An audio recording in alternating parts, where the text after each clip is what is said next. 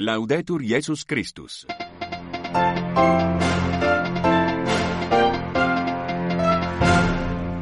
Amigas e amigos, muito boa tarde. Rádio Vaticano, quarta-feira, 28 de fevereiro de 2024. A inveja e a vanglória são vícios de quem sonha ser o centro do mundo, afirmou o Papa na audiência geral desta semana, dando continuidade ao ciclo de catequeses sobre vícios e virtudes. Francisco recordou também as pessoas que sofrem devido a guerras e conflitos, nomeadamente na Europa, Médio Oriente, Haiti, Burkina Faso. Falou também das minas antipessoais, engenhos traiçoeiros que nos lembram a crueldade das guerras. Está a decorrer em Pretória, na África do Sul, um encontro sobre a tutela dos menores e pessoas vulneráveis na Igreja, organizado pela IMBIS, a Organização dos Bispos daquela região. Em Angola está a decorrer a Semana Nacional da Caritas, de entre as preocupações a divulgação dos trabalhos deste organismo caritativo nas paróquias. Estas e outras informações a desenvolver nesta emissão que vos é apresentada por Dulce Araújo. Cari fratelli e sorelle, ancora sono un po' raffreddato, per questo ho chiesto a Monsignor Ciampanelli di leggere la catechesi di oggi. Grazie. Nesta quarta-feira, devido à constipação, o Papa Francisco confiou a leitura da sua catequese semanal a Monsenhor Filippo Cianfanelli, adido da Secretaria de Estado. Francisco limitou-se a fazer alguns apelos no final da audiência, terminada a qual, informa a sala de imprensa da Santa Sé, se deslocou ao Hospital Isola Tiberina Gemelli para alguns controlos diagnósticos. Depois voltou ao Vaticano. No âmbito do ciclo de catequeses sobre vícios e virtudes que o Papa tem vindo a desenvolver, o tema de hoje foi a inveja e a vanglória.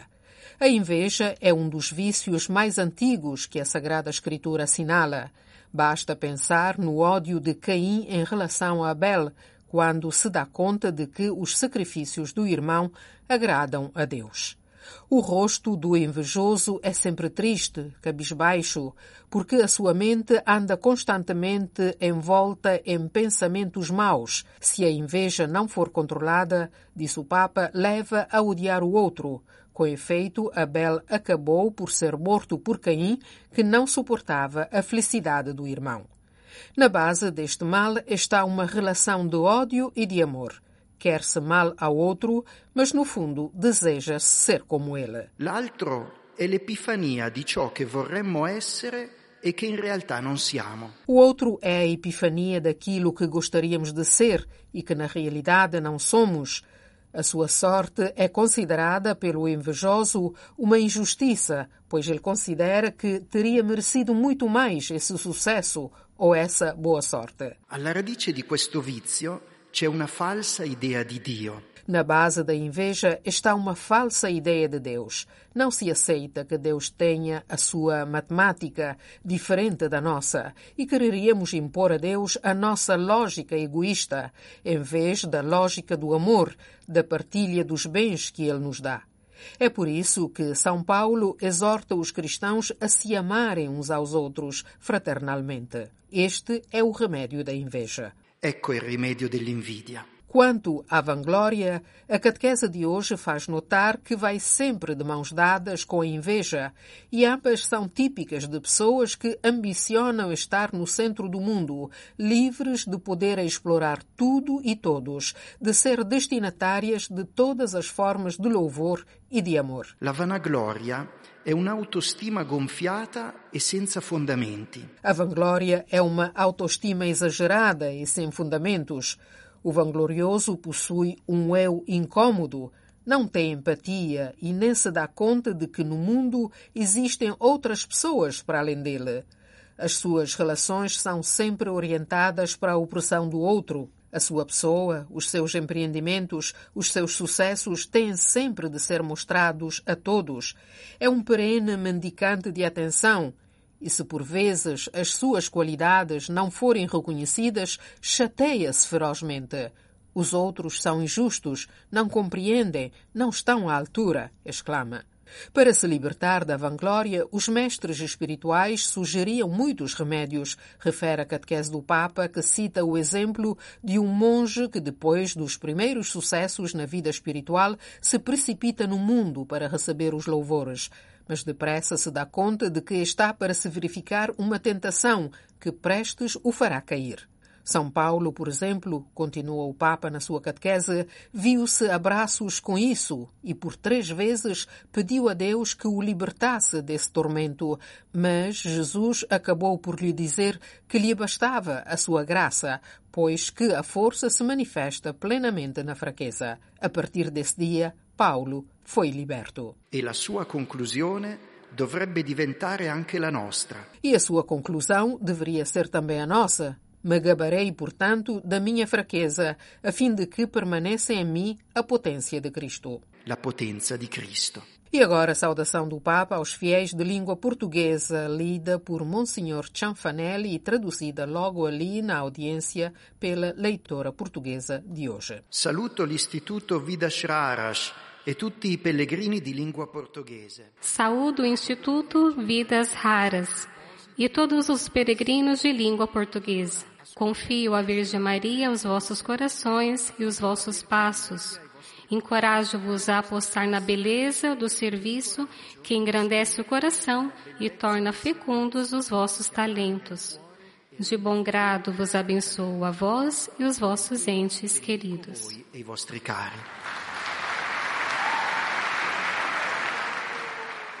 Em italiano, o Papa saudou pessoalmente os peregrinos, diversos grupos, jovens, anciãos, doentes e recém-casados, e pediu para não nos esquecermos dos povos que sofrem devido a guerras. Cari fratelli e sorelle, non dimentichiamo i popoli che soffrono a causa della guerra. Queridos irmãos e irmãs, não nos esqueçamos dos povos que sofrem por causa da guerra, Ucrânia, Palestina, Israel e tantos outros. E preghiamo E rezemos pelas vítimas dos recentes ataques contra lugares do culto no Burkina Faso, culto in Burkina Faso, pure per la popolazione di Haiti. assim como também pelas populações do Haiti, onde continuam os crimes e os sequestros por grupos armados.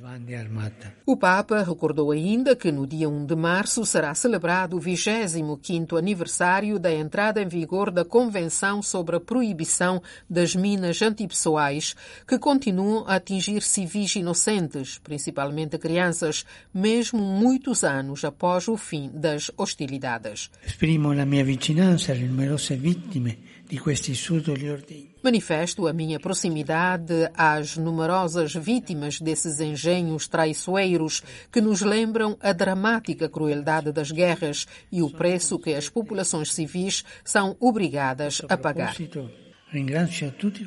Neste sentido, agradeço a todos aqueles que ofereceram a sua ajuda, prestando assistência às vítimas e desminando as áreas contaminadas. O seu trabalho é uma resposta concreta ao chamamento universal para sermos pacificadores, cuidando dos nossos irmãos e irmãs. Esta manhã, antes da audiência geral, o Papa Francisco recebeu os membros do Sínodo da Igreja Patriarcal Armena da Cilícia. No discurso que lhes dirigiu, lido por Monsenhor Cianfanelli, Francisco recordou as famílias deslocadas no âmbito do conflito no Nagorno-Karabakh e exprimiu o desejo de que o grito de paz toque também os corações sensíveis ao sofrimento dos pobres. Francisco centrou-se depois na figura dos bispos, auspiciando que se dediquem ao rebanho e que sejam fiéis ao cuidado pastoral, não carreiristas ou com o faro de negócios, ou ainda com a mala sempre nas mãos. Leia mais sobre este encontro na nossa página web em www.vaticannews.va. O Papa nomeou hoje como arcebispo metropolita de Monróvia, capital da Libéria, o padre Gabriel Blamo Jubue, do clero de Monróvia. Ele era até agora administrador diocesano e pároco de São Pio X. Nasceu em 1958 em Lagos, na Nigéria. Estudou na Libéria, onde foi ordenado sacerdote em dezembro de 1983 pela Arquidiocese de Monróvia. Doutorou-se seguidamente em liturgia pela Universidade Santo Anselmo Anselmo de Roma, em 1991, e depois desempenhou diversas funções, entre as quais a de secretário-geral da Conferência Episcopal Liberiana, vigário-geral da Arquidiocese de Monróvia, diretor das obras pontifícias, etc. No Brasil, o Papa nomeou para bispo auxiliar da Arquidiocese Metropolitana de Curitiba o padre Adenis Roberto de Oliveira, paulista.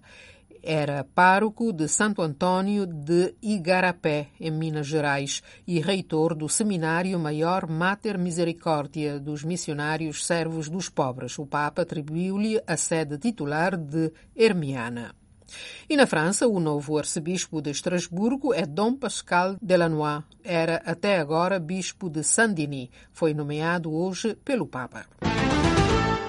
A Associação Interregional dos Bispos da África Austral, Imbisa, organiza de 26 de fevereiro a 1 de março um encontro regional em Pretória, na África do Sul, sobre a tutela de menores e pessoas vulneráveis.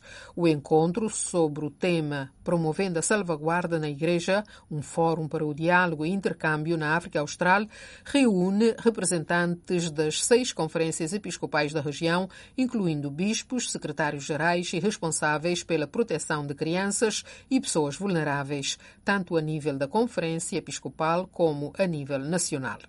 O principal objetivo do encontro é facilitar o diálogo, trocar ideias e proporcionar a formação essencial para reforçar as práticas de proteção na Igreja na região da Imbisa.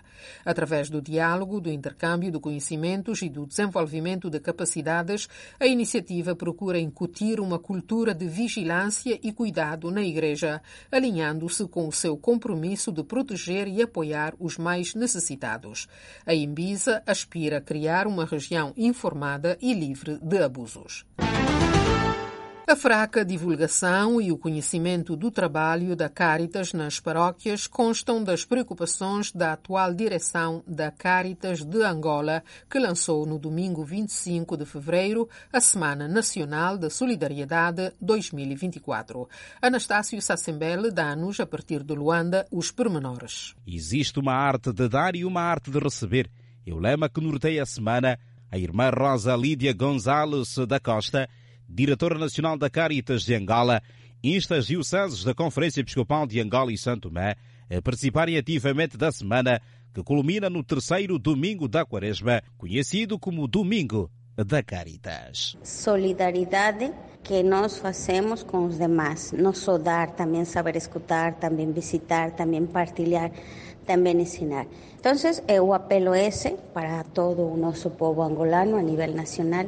Aproveitemos que estamos na quaresma para partilhar, para ser solidários. A fraca divulgação e conhecimento do trabalho da Caritas nas paróquias constam das preocupações da atual direção da Caritas de Angola.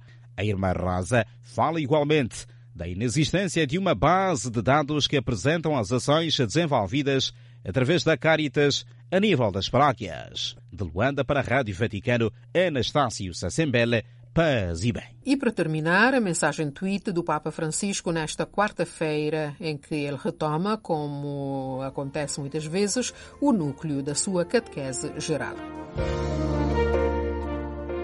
Neste tempo de quaresma, esforcemo-nos por não nos colocarmos no centro. Em vez disso, procuremos colocar-nos de lado para dar espaço aos outros, promovê-los e alegrar-nos com as suas qualidades e sucessos. É tudo, obrigada pela atenção e até logo, se Deus quiser. Laudetur Jesus Christus.